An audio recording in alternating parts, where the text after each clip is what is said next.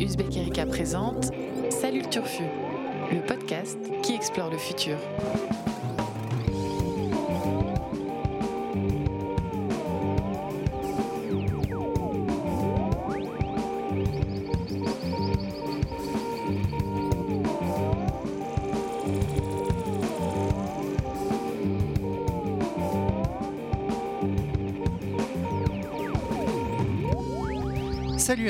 Salut à tous et surtout salut le Turfu. Ça y est, cette fois c'est vraiment reparti quelques jours à peine après vous avoir dévoilé notre sélection des meilleures œuvres de la rentrée, meilleures œuvres culturelles et explorant le futur. La rédaction d'Uzbek Erika est de retour pour vous dire ce que nous avons retenu de l'actualité, riche actualité en cette rentrée euh, de septembre, en cette rentrée scolaire. Et oui, car pour explorer le futur, il faut savoir parfois prendre le temps de se poser, prendre un peu de hauteur et jeter un coup d'œil dans le rétro. Qui dit rentrée de septembre dit bonne résolution. Et parmi les bonnes résolutions que nous avons prises, il y a la nouvelle formule de ce podcast, Salut le Turfu, qui avait bien besoin d'un petit coup de ripolin, avouez-le. C'est même un relooking extrême que nous avons fait euh, subir à votre émission préférée sur le futur. Fini les votes péremptoires pour savoir si telle actualité est historique ou si, si telle autre est anecdotique cette année. Euh, la rédaction du Erika a décidé de s'amuser en jouant la carte du suspense et en offrant une nouvelle vie à un format qu'on a tous un peu laissé en plan depuis, bah, depuis le temps où on fréquentait les cours de récré, la devinette. la devinette façon question pour un champion. Oui, la devinette, nos trois journalistes de la rédaction du Erika autour de cette table ont chacun et chacune sélectionné deux actualités récentes qui les ont particulièrement interpellés. Ils vont nous faire deviner qui incarne cette actualité, qui se cache derrière cette actualité. Évidemment, en tant que maître du jeu, je suis le seul à connaître l'identité de ces êtres mystérieux, nos journalistes m'ayant discrètement fait remonter leur nom. Des journalistes qui sont là, concentrés dans les starting blocks, prêts à en découdre. Laissez-moi vous les présenter. Annabelle Laurent. Bonjour Annabelle. Salut Blaise. Vincent Lucchese. Salut Vincent. Salut Blaise. Et Lila Megrawa, de retour du Grand Nord. Elle a franchi le mur. Salut Lila. Salut Blaise. Alors, Annabelle, c'est toi qui vas donc euh, essuyer les plâtres. C'est la thématique de la semaine. Voilà, Donc, euh, je te laisse la main. Est-ce que tu prends la main? Je prends la main, oui. Très bien. Eh bien, c'est à toi. Alors j'ai 33 ans et 35 ans. Et oui, c'est un piège. Je suis deux personnes. Oh, L'une est chargée de projet, l'autre est éducateur. Et je vais redevenir à nouveau, pour les besoins du jeu, une seule et même personne, puisque les deux sont liés par un sort commun. Mhm. Donc, mon nom ne s'était jusqu'ici pas retrouvé dans la presse, mais c'est un événement du 21 février dernier, d'abord, puis six mois plus tard, un autre ayant eu lieu le 16 septembre un rapport. qui ça. me font connaître avant qu'il soit oublié, car en, ré- en réalité, ce n'est pas de ma personne qu'il s'agit, mais de la cause que je défends. Le 21 février, donc, je participe au tout début d'une campagne qui va se poursuivre pendant des mois dans différentes villes de France. N'avez toujours pas de... Le 16 septembre, je suis au tribunal de grande instance de Lyon, prêt à en Ne découdre. serait-ce pas les décrocheurs de portraits d'Emmanuel Macron Ah oui Ah Ah, J'ai pas les noms, mais Absolument. On m'accuse de vol en réunion, délit théoriquement passible de 5 ans de prison et de 75 000 euros d'amende. Et oui, car j'ai décroché dans la mairie du 2e arrondissement de Lyon un portrait de Monsieur le Président pour protester contre l'inaction du gouvernement contre le réchauffement climatique. Je déclare, on a beaucoup plus peur du chaos climatique qui s'annonce que de devoir s'expliquer devant la justice. Mais coup de théâtre, le tribunal me relaxe considère que mon mode d'action était légitime. Qui suis-je? Très bien. Alors, j'ai pas les noms. Je me souviens qu'il y a une Pauline quelque Alors, chose. Vincent, euh, qui a donc euh, trouvé, euh, on va dire, l'acte dont se sont rendus coupables ces deux jeunes gens. Ouais. Euh, mais alors, leur nom, je me souviens plus. Je pense que. Un homme et une femme. Euh, un homme et une femme. J'ai des indices. Alors, je sais que Vincent Verza a été relaxé en tant que journaliste, mais c'était à Paris. Ouais. Mais à Lyon, je sais plus. Le vidéaste. Le vidéaste, euh, youtubeur. On, Ça a, n'est pas lui. on a deux Lyonnais éducateurs chargés de projet, 33, 35 ans, mais dont les noms ont été euh, Allez, pour balance ton décrocheur. Donc le prénom de Madame, qui a 35 ans, c'est aussi le prénom d'une actrice française dont la voix suave est une signature. Ah, Fanny. Fanny Ardant. Évidemment, Lila. donc, Première sur Fanny Ardant. bah, Bah, J'avais ah, aussi Fanny, le euh, prénom d'une euh, d'une pièce de la trilogie marseillaise. Euh, de Ah, Marcel Fanny et. Marius. Tu aurais, tu aurais trouvé dans tous les cas. Mais ça Et- ne pas. Et mon autre prénom, donc le prénom de- de- du monsieur, c'est celui d'un acteur jeune qui a incarné Yves Saint-Laurent. Ouais, Pierre Ninet. Alors, il y en a deux. Il y a Pierre Ninet et Gaspard Ulliel. Ouais, Hmm. mais Yves Saint-Laurent, c'était Pierre Ninet. Donc, donc c'est Fanny Pierre et et Fanny. Pierre. Où nous Fanny- mène tout ce name dropping finalement C'était pour trouver des indices, et c'était marrant. Je vais pas dire, c'est de ma cousine. hein. Donc Fanny. Fanny, Donc ouais. Fanny de la Halle et Pierre Goinvic. Ouais, j'avais pas. Goinvic. Voilà. Bravo. Mais euh, comme je l'ai dit, c'est pas leur nom qui compte, c'est donc euh, la, la- la cause. Leur action Ouais. Bah oui, c'est bien la preuve pourquoi, que, que, leur, euh, que leur acte dépasse leur Mais personnalité. Absolument, mais oui. C'est une victoire déjà. Pourquoi on en parle? J'enchaîne. Vas-y, à toi. Euh, Dis-nous tout. Pourquoi on en parle parce que donc ce qui est important, c'est ce qui s'est passé au tribunal. Je vous ai donné deux dates là pour vous pour vous embrouiller un peu, mais la date importante, c'est donc le 16 septembre avec ce jugement historique, puisque euh, donc ils s'en sortent sans rien, et euh, surtout c'est la première fois que euh, est, reco- est reconnu ce qu'on appelle l'état de nécessité, Hmm. qui a été plaidé par les prévenus et leurs avocats. Euh, c'est un, c'est une notion qui a été intégrée au code pénal depuis le 19, ouais, 19e Mhm. siècle et c'est très très rarement retenu. Ça a pu l'être pour des prévenus en état de grande précarité comme euh, des personnes qui volent de la nourriture par exemple. Mais là, c'est donc la première fois que c'est retenu sur les questions environnementales. Alors ça n'a pas été euh, euh, dit texto par le juge, mais le juge a donc d'abord il a rappelé l'urgence climatique. Ensuite, donc a- on peut, vous pouvez retrouver très facilement la décision. Euh, sur internet euh, tout- avec euh, le vocabulaire juridique mais c'est quand même assez savoureux et enfin hyper intéressant donc il reconnaît que ce qui a été défendu par la défense le 2 septembre c'est-à-dire que le, f- que le non-respect des objectifs affichés par la France donc ça il le reconnaît et dit il s'agit d'un défaut de respect par l'État d'objectifs pouvant être perçus comme minimaux dans un domaine vital Hmm. et dans ce cadre-là le décrochage qui est non violent est euh, légitime et il dit le mode d'expression des citoyens en pays démocratique ne peut se réduire au suffrage exprimé lors des échéances électorales mais doit inventer d'autres formes de participation dans le cadre d'un devoir de vigilance critique. Et euh, ça peut aussi être considéré comme le substitut nécessaire du dialogue impraticable entre le président de la République et le peuple. Waouh Donc c'est non, mais c'est donc euh, euh, tout à fait inédit. Alors, le parquet a immédiatement fait appel. On ne peut absolument pas en déduire que ça va déclencher. euh, euh, Enfin, ça fait jurisprudence, Mm. mais ça, ça- les, les juges ne sont pas alignés Ouais. sur cette question. Donc, en fait, euh, très bien. Pour l'instant, c'est une décision complètement isolée. Mais c'est historique pour trois raisons. Pour reprendre Marie Toussaint, qui est donc celle qui a une de celles qui a lancé la pétition Notre affaire à tous. Euh, de notre affaire à tous, euh, qui a recueilli les 2 millions de signatures. Elle dit c'est historique pour trois raisons. D'abord, la justice reconnaît que la protection de la planète est vitale et essentielle pour la liberté et les droits des citoyens. Deux, le juge reconnaît clairement les manquements de l'État en matière de politique environnementale. Et trois, il légitime les actions de désobéissance civile. Donc, sur ces trois points, c'est complètement historique.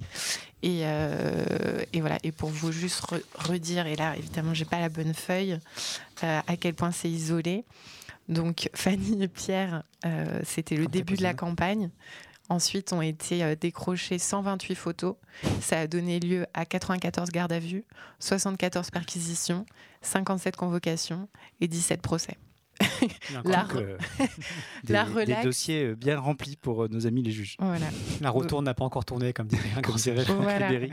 Voilà. J'espère vous pas avoir assommé de. Ouais, dos- dossier euh, des Ouais, décrocheurs qui a, qui beaucoup fait euh, réagir sur la jurisprudence, sur le fait aussi qu'on crée une exception et que ça soit euh, salué ou condamné par les gens qui réagissent. C'est vrai qu'ils ont réussi leur coup, entre guillemets, c'est-à-dire qu'encore une fois, euh, les décrocheurs et les actions de désobéissance civile ont forcé euh, des acteurs euh, institutionnels à se positionner sur leurs actions et rien que ça, en fait, euh, d'une certaine manière, c'est déjà une victoire en fait pour eux.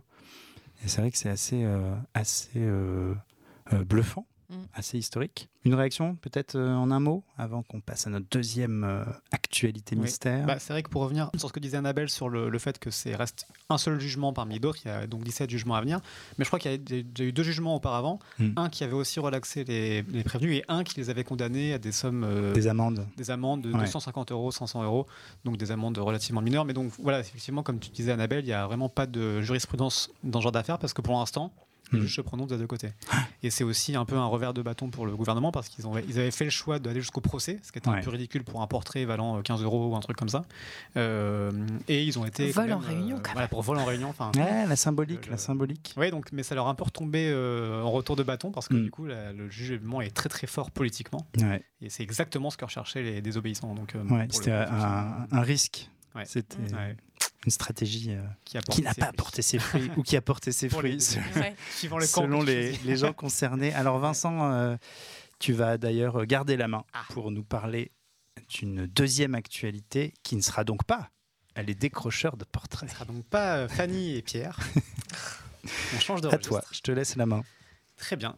J'ai donc 34 ans et déjà une belle carrière politique derrière moi.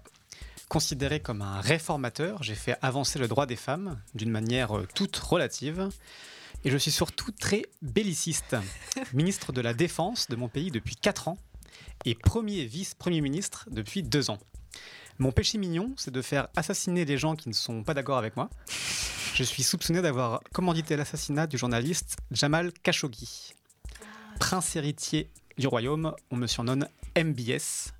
Et je veux, par mon plan Vision 2030, moderniser mon pays Mohamed et Ben diversifier Samed, Oui. son économie pour le, Le sortir de sa dépendance au pétrole. Ouais, c'est quasiment ça. Mohamed Ouais. Ben Salman, Lila, Ouais, mais ouais. je laisse Vincent euh, finir cette petite fini, euh, biographie. je finissais sur cet euh, élan moderne de modernisateur pour diversifier l'économie du pays. mignon. Je suis désolé, j'ai rigolé quand tu as prononcé la phrase « je tue mes opposants » parce que c'était Oui, bah, c'était le but. c'était euh, lunaire. Voilà, là. le contexte, la musique derrière, euh, tout ça, le ton. C'était l'objectif de l'ambiance blagounette et devinette. Voilà.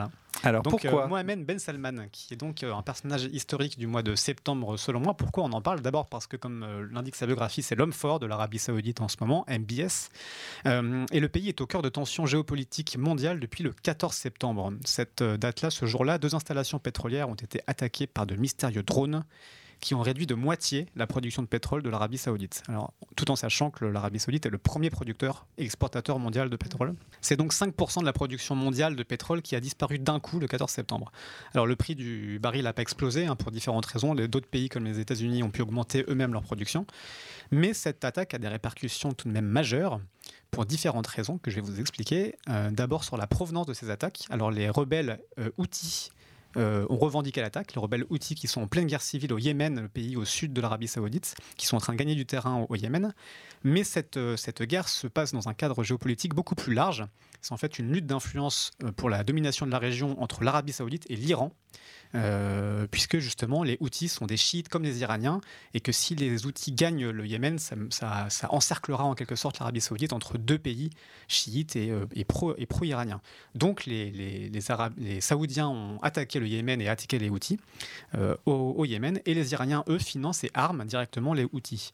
Et justement, les États-Unis et les Européens ont accusé directement Téhéran d'avoir orchestré ces attaques de Mhm. drones qui seraient parties du nord et non pas du sud. Euh, voilà, donc l'Iran évidemment dément vigoureusement être responsable, mais son implication est plus que crédible. Donc, en plus de cette rivalité dont je vous parlais entre l'Arabie et, l'Iran, euh, ça peut aussi être euh, interprété comme un message envoyé aux Américains par l'Iran, qui dirait en gros relâcher la pression, parce que les États-Unis sont en train de mettre en place une stratégie de pression maximale, comme le disait Donald Trump, pour faire un blocus économique sur l'Iran depuis que Donald Trump est sorti de l'accord sur le nucléaire. Et donc l'Iran dirait bah, soit vous relâchez la pression, soit on, euh, on fait exploser la région parce qu'on a le potentiel pour faire exploser complètement cette poudrière. Euh, et la réaction unanimement outrée des Occidentaux suite à cette attaque de drones sur un pays qui est quand même, à l'image de MBS, euh, une horrible dictature religieuse, euh, révèle à quel point justement l'accès au pétrole saoudien est vital pour le monde.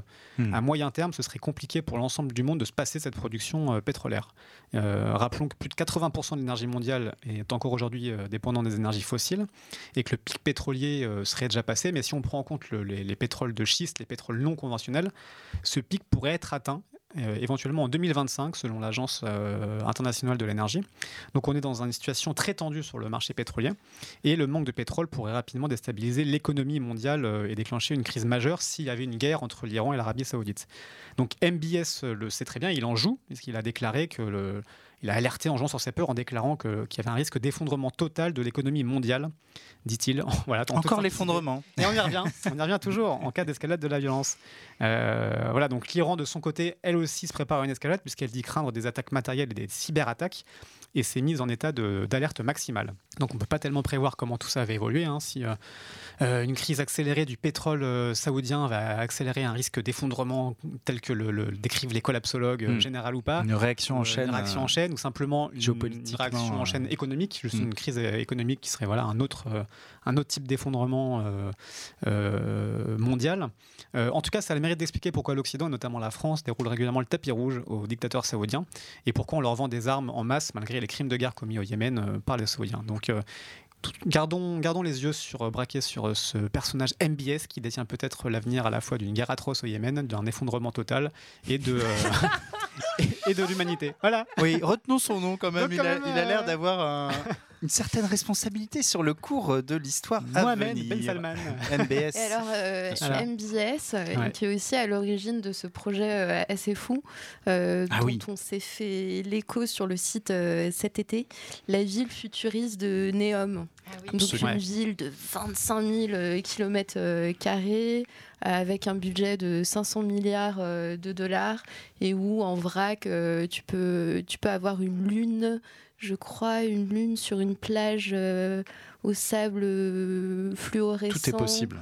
Euh, Un Neom. Mais que en fait, il veut vraiment donner l'image de l'homme de la tech qui modernise le pays.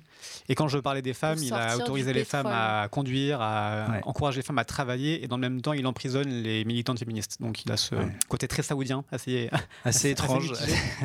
Et sachant que pour construire euh, Neom, c'est quand même 20 000, euh, 20 000 indigènes euh, qui vont être dégagés euh, de Ouais. Cette zone-là, Hmm. Ouais, un projet euh, qui voit grand. n'est-ce pas? Ouais, moi, ça me fait songer ce que tu racontes à, à ce que nous avait raconté Boualem Sansal, l'écrivain, euh, le romancier algérien qu'on avait interviewé il y a Mm. trois ans, quand il avait sorti son, sa fiction euh, 2084. Il nous avait dit euh, Je crains que s'il y a une troisième guerre mondiale, elle ne vienne euh, du conflit chiite-sunnite, Hmm. et notamment de la rivalité euh, Iran. Arabie Saoudite, qui est, euh, pour des raisons, comme tu l'as bien expliqué, énergétiques, géopolitiques, est au cœur vraiment de, de tous les gros sujets. Ouais. Et Euh, le pétrole reste absolument au cœur, malgré tout ce qu'on peut dire sur Ouais. la transition énergétique. Donc, euh, Ouais. hmm. Ça se joue là-bas, très bien. MBS, ne- MBS. voilà, au moins son acronyme à défaut de, de connaître euh, son identité complète. Euh, troisième sujet, euh, c'est Lila qui va nous parler de... de, de ben, vous allez voir, Ah vous ah. allez essayer de deviner.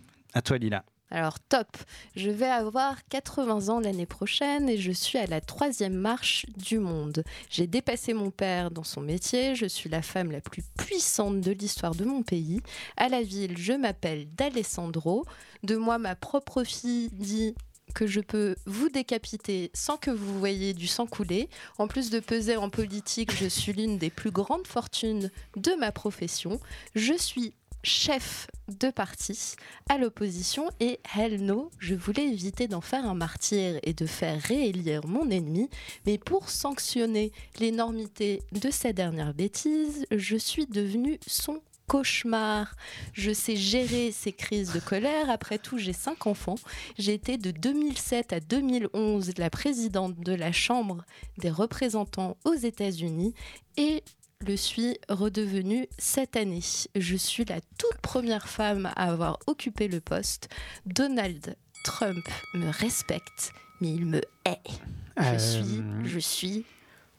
Un prénom? Non, mais je- je- la, la présidente de la Chambre, je vois, mais j'ai oublié son Ouais, nom. Ouais. La fille, Ah, euh, elle porte un le même prénom que la fille du crooner américain Frank Sinatra. C'est le nom d'une ville française de l'Est de la France. Nancy Pelosi. Merci. Exactement. J'ai plus l'intuition géographique que musicale. Exactement. Ah oui, Nancy Pelosi. Nancy. J'avais oublié son Et nom, oui, une femme Ouais. puissante, euh, Ouais. Nancy Bah, Pelosi. Ah, oui. euh, Ouais. puissante, troisième Qui est au cœur de euh, l'impeachment euh, actuel. ça. Absolument. Tout à fait. Alors, qu'est-ce que c'est que cette histoire d'impeachment Alors, ils ont tergiversé pendant des mois, euh, tout particulièrement la gauche euh, du Parti démocrate euh, américain, mais le 24 septembre dernier, donc Nancy Pelosi, la présidente de la Chambre des représentants et chef des démocrates, a lancé une procédure d'impeachment, donc de destitution du président américain Donald Trump. Alors, elle déclare il ne nous a pas laissé le choix. Après avoir gelé une aide militaire à l'Ukraine, peu avant euh, une conversation euh, téléphonique, il aurait euh, demandé à son homologue ukrainien, Volodymyr Zelensky, il aurait formulé une étrange requête, à savoir enquêter sur le fils de son rival à la prochaine course présidentielle de 2020. Donc d'enquêter sur le fils de Joe Biden. Alors, Hunter Biden aurait siégé, au conseil d'administration d'une grande entreprise gazière en Ukraine de 2014 à 2019. Euh, pour répondre euh, à cette euh, accusation, la Maison-Blanche a publié une transcription de, cette conversation téléphonique. Et depuis, c'est un peu le festival des révélations. Alors, d'abord, on a le New York Times qui aurait révélé que Trump aurait demandé début septembre au Premier ministre australien hmm. Scott Morrison de l'aider à rassembler des informations euh, permettant de euh, discréditer, compromettre, hmm. l'enquête euh, du procureur Robert Mueller à propos de l'ingérence russe dans sa campagne présidentielle en 2016.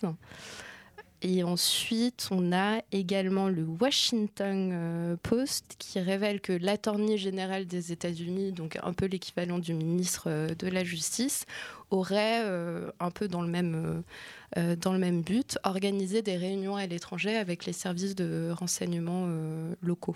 Voilà. Bonne ambiance. Affaire complexe. Euh, donc à savoir utiliser les moyens euh, fédéraux à des fins, euh, à des fins politiques. Alors sur ces réseaux, tout particulièrement sur Twitter, Trump appelle à dévoiler, révéler le nom euh, du dénonciateur, selon ses euh, propres mots, en dénonçant une pratique euh, illégale. Bref, il est vénère et il a plutôt de, quoi. il y a deux enquêtes depuis d'opinion qui sont sorties. Et, qui notent une nette progression du nombre de personnes favorables à sa destitution. Mmh. Alors, la plus marquante reste celle révélée par le CNN, euh, qui révèle qu'une majorité relative, 47%, mhm. contre 45, euh, 45%, euh, estime que Trump devrait être mis en accusation et quitter ses fonctions. Reste à savoir si les craintes de Nancy Pelosi, qui a vraiment freiné mhm. en fait cette procédure d'impeachment, vont se révéler vraies, à savoir qu'elle elle craignait d'en faire un martyr et de favoriser son le sentiment anti-système. Euh, eh réélection. Chacun reste sur ses, chacun campe sur ses positions. Il me semble même que Donald Trump a pas vraiment nié la chose. Enfin, là, c'est un enregistrement ah téléphonique. il a reconnu ça. Il a même dit n'importe qui à ma place aurait fait la même chose. Hmm. C'est-à-dire qu'on est vraiment dans un, une fuite en avant où chacun défend son, hmm. sa position. Ouais, ça, ça... Il a même rendu public euh, la retranscription de la conversation téléphonique. Et la procédure d'impeachment a, je crois, peu de chances d'aboutir parce que le, la Chambre des représentants est à majorité républicaine de le Sénat, façon. le, Sénat, pardon, américain Est, à, majorité républicaine, donc ça rend quand même complexe euh, l'issue de ce dossier. Nancy Pelosi, cachée derrière. l'élection, du coup, quand même. Oui, ça peut jouer. Ça peut peut-être euh, avoir un effet contre-productif. on en parlait tout à l'heure avec les portraits. Eh bien, c'est peut-être la même chose. on, vous, on, vous, explore des, des sacrées affaires géopolitiques, ramifications complexes avec des financements de campagne il y a trois ans, des coups de fil secrets à des, très politique, des présidents de la. C'est très géopo. C'est très géopo pour l'instant. Je veux bien relire aussi ton, enfin tout à l'heure, ce que tu as dit sur cette Nancy Pelosi avant qu'on sache qui c'était. On a appris une mine d'informations. On a appris des trucs dingues. Ouais, histoire de fortune, de tête coupée, Oui, de, de cinq enfants. De... ouais. Mais alors, je suis parti sur une fausse parce que tu as dit troisième femme du- la plus puissante Ouais. du monde. Et moi, je me suis dit, ok, c'est quoi le troisième PIB du monde? Ça va être le Japon. Ça va être... Et j'étais parti sur non, troisième Japon, marche. euh, Ah ouais, mais je ouais, m'étais fait avoir sur le, sur le Mm. pays. Mais euh, bien joué. bien chaque joué. mot compte, chaque virgule compte. On va refaire un petit tour euh, de table avec parti. donc Annabelle et tu vas nous parler donc d'une nouvelle personnalité mystère qu'on va essayer de deviner. Je suis journaliste, j'ai 28 ans et je viens d'être condamnée lundi 30 septembre à un an de prison ferme par le tribunal de Rabat pour, ouvrir les guillemets, avortement illégal, relations sexuelles hors mariage et débauche. J'ai été arrêtée fin août à l'entrée d'un cabinet médical où il n'y a pas eu avortement, a assuré le gynécologue, qui a expliqué avoir procédé à une intervention urgente à la suite d'une hémorragie interne. Un mois plus tard, j'écope d'un an de prison, idem pour mon fiancé, deux ans pour le médecin, et pour moi, l'interdiction d'exercer mon métier pendant deux années supplémentaires. À cela s'ajoute huit mois avec sursis pour la secrétaire et un an avec sursis pour l'anesthésiste. Mon procès a suscité une indignation nationale et mes avocats et soutiens ont dénoncé un procès politique puisque plusieurs membres de ma famille se sont montrés publiquement très critiques à l'encontre du pouvoir royal. Waouh. Alors là, ça rigole moins. Dans le... ouais. Autant vous dire que là, notre petit jeu des devinettes blagounettes a pris de, a pris un sale tour. un coup de bambou. Sale ambiance. Alors, euh, Quel et est oui, son nom? Quel est son nom? C'est pas facile. hein. Euh, C'est pas facile. Moi, je- j'avoue ne pas avoir son nom. J'étais facile. euh, à côté de Oui, oui. l'information. C'est tout frais, hein, euh, le procès date Ouais. d'hier, enfin Et le verdict Le date d'hier. verdict, euh, donc elle s'appelle Ajar Raissouni. Hmm. Voilà. Et donc il y a tout un tas de pétitions, de, de mobilisations, etc., qui sont en train de se passer euh, au Maroc. Alors pourquoi on en parle D'abord, ça rappelle que l'avortement est illégal au Maroc, donc, sauf en cas de danger pour la mère, le fameux avortement thérapeutique. Mm. Et donc ça raconte surtout une histoire assez terrifiante, puisque les accusations sont a priori infondées. Enfin, en tout cas, c'est ce que dit l'avocat de la journaliste. Il n'y a ni débauche, puisqu'il y a, en fait, il y a pas, donc ce qu'on appelle débauche, c'est les relations sex- sexuelles hors mariage. Or, ils étaient mariés religieusement, elle attendait les papiers. Enfin bon, voilà. Il n'y a pas eu avortement non plus. Euh, ensuite, quand elle a été arrêtée à l'entrée de ce cabinet médical, elle a été soumise à un examen médical sans son accord. Donc, euh, les avocats parlent de torture. Oui, c'est pas une prise de sang là. hein. Voilà. Oui. Euh, ils pointent des manquements de la police judiciaire et des preuves fabriquées. Euh, voilà, alors rappelons qu'en 2018, la justice marocaine a poursuivi 14 503 personnes pour débauche, 3 048 pour adultère, 170 pour homosexualité et 73 pour avortement, selon les chiffres officiels. Euh, sur le, le cas de l'avortement, précisément, on estime que entre 600 et 800 avortements chaque jour Mhm. sont pratiqués dans le pays. 13% des cas de mortalité maternelle marocaine sont liés à l'avortement et 35% des Marocaines âgées de 15 à 49 ans y ont eu recours au moins une fois. Voilà pour les chiffres qui sont vraiment Qui donne le vertige dans le mauvais sens. Ouais. évidemment ce genre de procès donc euh, fait parler euh, au moins euh, du sujet. Il y a eu le 23 septembre un manifeste des 490 hors la loi. Donc beaucoup de personnalités américaines qui ont demandé une abrogation des lois jugées obsolètes et liber- liberticides et qui dès que le verdict du procès été rendu on dit euh, nous souhaitons exprimer notre inquiétude car cela délivre à notre jeunesse un message bien sombre sur l'état de nos libertés individuelles plus que jamais, nous demandons que soient abrogées ces lois. Voilà. Donc, euh, une histoire sympa. Quelqu'un veut réagir? Ouais, voilà. Ouais, Ça les chiffres que tu, que tu donnais euh, sont effectivement des chiffres tout à fait fiables. Je, je voyais passer la dépêche AFP euh, hier sur le sujet, euh, notamment sur les avortements clandestins. J'ai cru voir passer, mais là c'est pas du tout prouvé, hein, mais dans les interprétations que apparemment pas mal de membres de sa famille Ouais. sont des intellectuels ou des journalistes qui ont à un moment ou à un autre émis publiquement des avis critiques Mm. euh, sur le pouvoir royal euh, marocain et que donc ça serait un procès politique et presque un prétexte en fait, ça serait un symbole. euh, c'est en tout cas l'interprétation qui est le plus souvent avancée euh, du côté des, des défenseurs de cette citoyenne marocaine qui n'avait rien demandé et allait donc au, au cabinet médical euh, par un beau matin. Je cherche une transition et je ne l'ai pas. Et, Voilà, donc, voilà. et donc, Vincent, tu vas aller. Je vais enchaîner. Eh bien, bon Oui. courage pour, euh, pour passer après ça. Très bien, enchaînons. Enchaînons avec un nouveau personnage. Alors, euh, je suis né, moi, dans une famille d'artistes. Mon père est un acteur, ma mère une chanteuse d'opéra. Mon deuxième prénom est Tintin. Et je suis bien moins impassible que ce jeune aventurier, puisque à l'âge de 11 ans, j'ai fait une profonde dépression.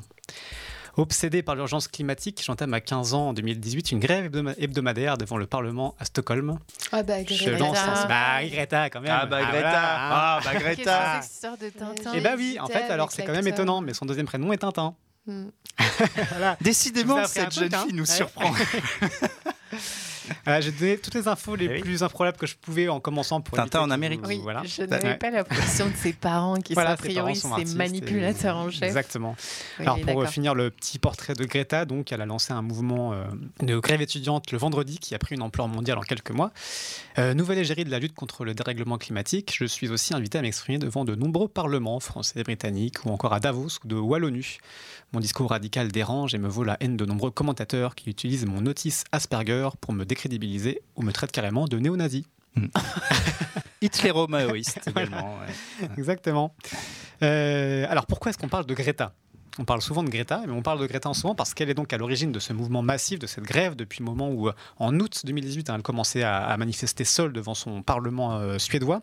Euh, le, mouvement a pris de l'ampleur et le 20 septembre euh, 2019, un autre vendredi, des centaines de milliers, voire plusieurs millions, suivant les décomptes, d'écoliers et d'étudiants de 150 pays manifestaient pour le climat. Rien qu'à rien qu'à New York, la ville avait autorisé 1,1 million d'élèves à sécher les cours pour participer à la marche. Et la semaine suivante, ce qui nous amène au 28 septembre, très récemment, ils étaient 300 000 à 500 000 à manifester rien qu'à Montréal. Un chiffre là encore euh, historique pour cette ville avec Greta Thunberg en tête de cortège.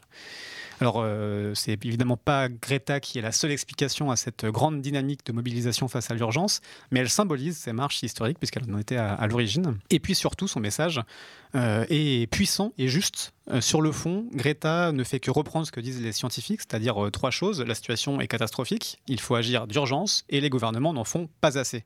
C'est un discours qui est très documenté. Valérie Masson-Delmotte, la climatologue française et coprésidente du GIEC, s'est dite impressionnée par la maîtrise du, sujet dont fait preuve euh, Greta. D'autres climatologues, notamment un climatologue de membre du GIEC belge, avaient déclaré que la jeune femme avait une connaissance des mécanismes en jeu dans la crise climatique bien supérieure à celle de la majorité des décideurs politiques et économiques. Donc Greta a, a ce mérite euh, là d'abord de re- relayer un message euh, scientifique. Et sur la forme, en revanche, elle mêle au, au constat scientifique une émotion qui tranche avec la froideur du GIEC et qui s'accompagne d'une dimension euh, morale euh, qui dérange et qui est une très bonne nouvelle également.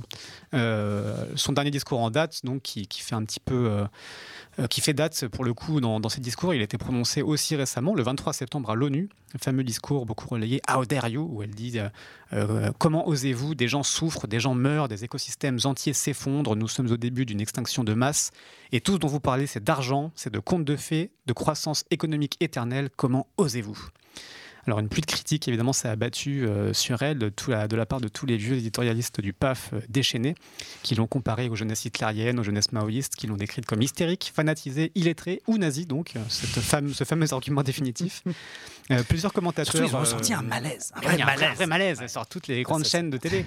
Euh, notamment François Langlais, ce grand chroniqueur sur LCI, qui a souligné que le changement climatique était un problème technique et bien trop complexe pour une jeune femme de 16 ans.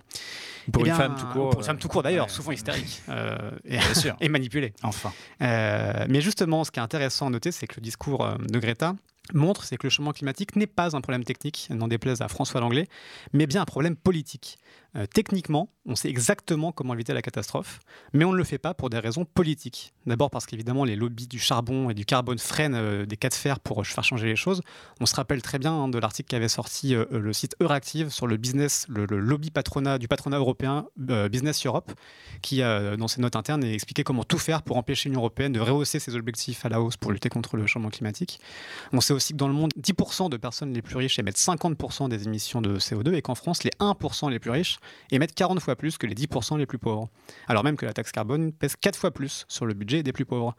Donc on a bien affaire à un problème de nature politique et casser le consensus sur cette question est donc évidemment une bonne nouvelle.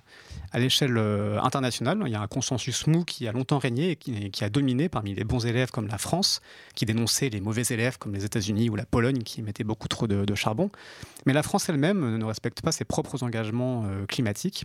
Elle réduit ses émissions à une vitesse presque deux fois trop lente, disait encore en juin le Haut Conseil pour le climat à propos de la France. Euh, voilà, et donc dans son livre, Nathaniel Rich, un journaliste américain qui a fait un livre enquête sur, sur la question, expliquait que la crise climatique était aussi une crise morale, justement, et que peut-être que ce qui avait manqué en 1989, au moment où, explique-t-il, on aurait pu régler le problème, ce qui avait manqué, c'est peut-être la dimension morale du problème et qu'il fallait peut-être donner honte à tous ces gens qui empêchent de régler cette crise majeure du XXIe siècle. Donc Greta Thunberg, qui euh, porte ce débat sur le plan moral et politique, euh, est peut-être est peut-être sur la bonne voie et peut-être que les gens qui s'énervent à cause d'elle ont juste honte de participer à s'enrichir en détruisant la planète. Hmm, un sentiment de culpabilité. la voix honteuse. Intéressant, euh, d'autant que le, discours euh, de notre président de la République, Emmanuel Macron, à New York, qui était un discours très long, un peu ennuyeux sur les bords, était précisément sur le courage politique. Et c'est vrai que. il a fini par dénoncer Greta Thunberg dans la foulée. Oui, avant même, enfin dans l'avion, oui, pour dire qu'il fallait mieux qu'elle aille en Pologne, parce que c'est eux le charbon et c'est pas nous, nous c'est le nucléaire, donc il n'y a pas de CO2. Donc ça va. Euh, donc on va passer à notre dernière actualité, tout simplement. Euh, Lila, c'est donc toi qui vas fermer le banc. Top. Je nais sujet de Sa Majesté Georges III, dit le fermier. Comme je suis bon baptiste, j'organise un jour un voyage pour 500 militants de la lutte contre l'alcoolisme. Puis je pars avec mes compatriotes sur le vieux continent. On passe alors par Bruxelles, Cologne, Heidelberg, Baden-Baden, Strasbourg et Paris. J'en reviens convaincu de pouvoir en faire commerce. Je viens de lancer une industrie, industrie au cœur de l'intrigue de plateforme, un roman d'un bouffeur de grenouilles, le dit Michel Houellebecq. Et industrie surtout qui pèse aujourd'hui 8 trillions de dollars. J'en récupère 12 milliards J'ose pas par an. T'interrompre. Thomas Cook. Exactement. Thomas. J'ai inventé en vrac les coupons hôtel, le chèque voyage et je suis le tout premier à vendre des billets d'avion commerciaux. Dans les années 90, je deviens allemand et surtout je me mets à vendre du voyage à forfait. Bien m'en a pris avec ce malheureux mois de septembre, je faisais venir jusqu'à 20% des touristes des Baléares et des Canaries. Hélas, la mauvaise euh, fortune m'a frappé. J'ai fait faillite. Je suis, je suis. Je suis donc Thomas Cook. Exactement. Dans les années 90, je deviens allemand. Super phrase. on, a envie, hein, vrai, de, creuser, hein, de, de, redébriefer ce. sa bio est encore une fois incroyable. on peut peut-être euh, écouter la pub euh, qui devait me servir comme indice, ce que j'ai présumé euh, de vos forces. Que personne ne trouverait. Bah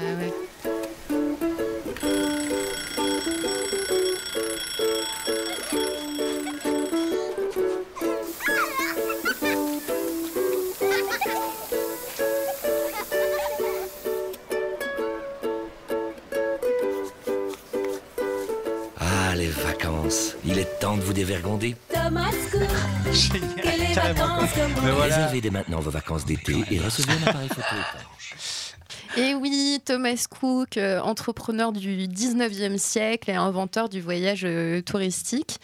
Et aussi, euh, aujourd'hui, géant du tourisme tout intégré. Alors, par tourisme tout intégré, qu'est-ce que j'entends?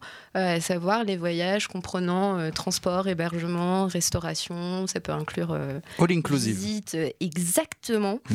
Et alors, Thomas Cook possédait, ou possède, possède encore 500 500 hôtels, il me semble, et euh, faisait bosser 22 000 euh, personnes. Le 23 septembre euh, dernier, Thomas Cook a annoncé sa liquidation judiciaire avec effet immédiat, ce qui pourrait mettre la clé sous la porte à, par exemple, 500, 500 hôtels espagnols. À savoir qu'une centaine travaillaient exclusivement avec ce tour opérateur. D'autres dépendaient de lui pour remplir de 30 à 70% de leur chambre. lorsque Thomas Cook annonce sa faillite, c'est aussi 600 000 vacanciers qui se sont retrouvés en rade, dont 50 000 étaient piégés en Grèce. Alors, ce qui est intéressant, c'est que cette piégé en Grèce, piégé en Grèce, euh, ça va quoi. Ouais, il y a pire. Il y a pire. Je reconnais, il y a pire. Euh, donc, euh, ce qui est intéressant, c'est que cette faillite fait écho à d'autres dépôts de bilan. Euh, on a également Aigle Azur euh, qui a annoncé euh, bah, fermer la compagnie aérienne. Il y a également XL Airways. Alors comment on peut expliquer autant Aigle Azur, XL Airways ont fait défaut de par leur petite taille, autant Thomas Cook qui hmm. représente 11 milliards d'euros de chiffre d'affaires et 20 millions de clients dans le monde c'est assez étonnant. Apparemment, ce qui s'est passé, c'est que la, semaine d'avant, des créanciers ont demandé à la compagnie de trouver 220 euh, millions euh, d'euros de financement supplémentaire en toute simplicité pour activer un, plan de sauvetage. Sauf qu'en fait, euh, Thomas Cook est déjà lourdement endetté. les raisons, on peut pointer l'émergence de sites internet à bas prix qui permettent de euh, de booker, euh, de réserver, pardon. Euh, mais je pensais à Booking et Hotel.com. le fameux Booking low cost. Exactement. De réserver des chambres d'hôtel à bas prix, de réserver des vols et également les comparateurs de vols en ligne qui en fait poussent, poussent les gens à de toute façon réserver pour euh, le moins cher euh, possible. Et aussi, ça correspond à un usage euh, poussé par, Internet des touristes qui tendent à réserver de plus en plus par briques, encore une fois, souvent pour le plus bas tarif. On a également les Ryanair, EasyJet Co qui ont tué en fait les charters des années 90 qui étaient opérés par ces mêmes tours opérateurs Thomas Cook. Sur l'hébergement, Thomas Cook s'est également euh, fait fragiliser par euh, Airbnb. Et puis aussi, on peut y voir euh, tout simplement un marqueur de touristes en recherche d'abord d'expérience, encore une fois, plus ou moins authentique et unique. Euh, plus de voyages dans un même endroit avec, euh, avec absolument euh, tout compris. Aujourd'hui, on veut dormir dans des huttes en Norvège et pouvoir se le, se le réserver seul. on peut d'ailleurs voir Airbnb qui s'y est pas trompé, puisque depuis un an, je crois, un an environ, on ne réserve plus seulement un logement sur Airbnb, mais également une expérience. Évidemment. Plus la mode du trash tourisme, mmh. tourisme expérientiel, compagnie et compagnie. On avait fait un dossier d'ailleurs dans SB Erika il y a trois ans, je crois déjà, sur le sujet du tourisme du futur.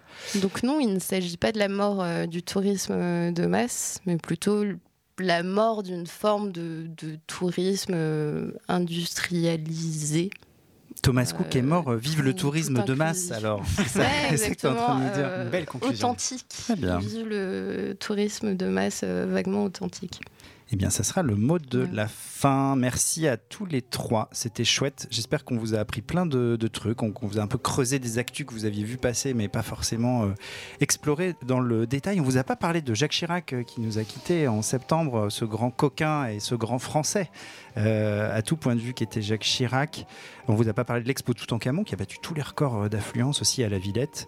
On vous a pas parlé de la PMA pour toutes qui est quand même une, une sacrée mesure historique pour la France. Et puis on vous a pas parlé de euh, l'incendie de l'usine chimique de Rouen puisque euh, l'affaire suit son cours hein, pour employer une formule un peu politiquement correcte.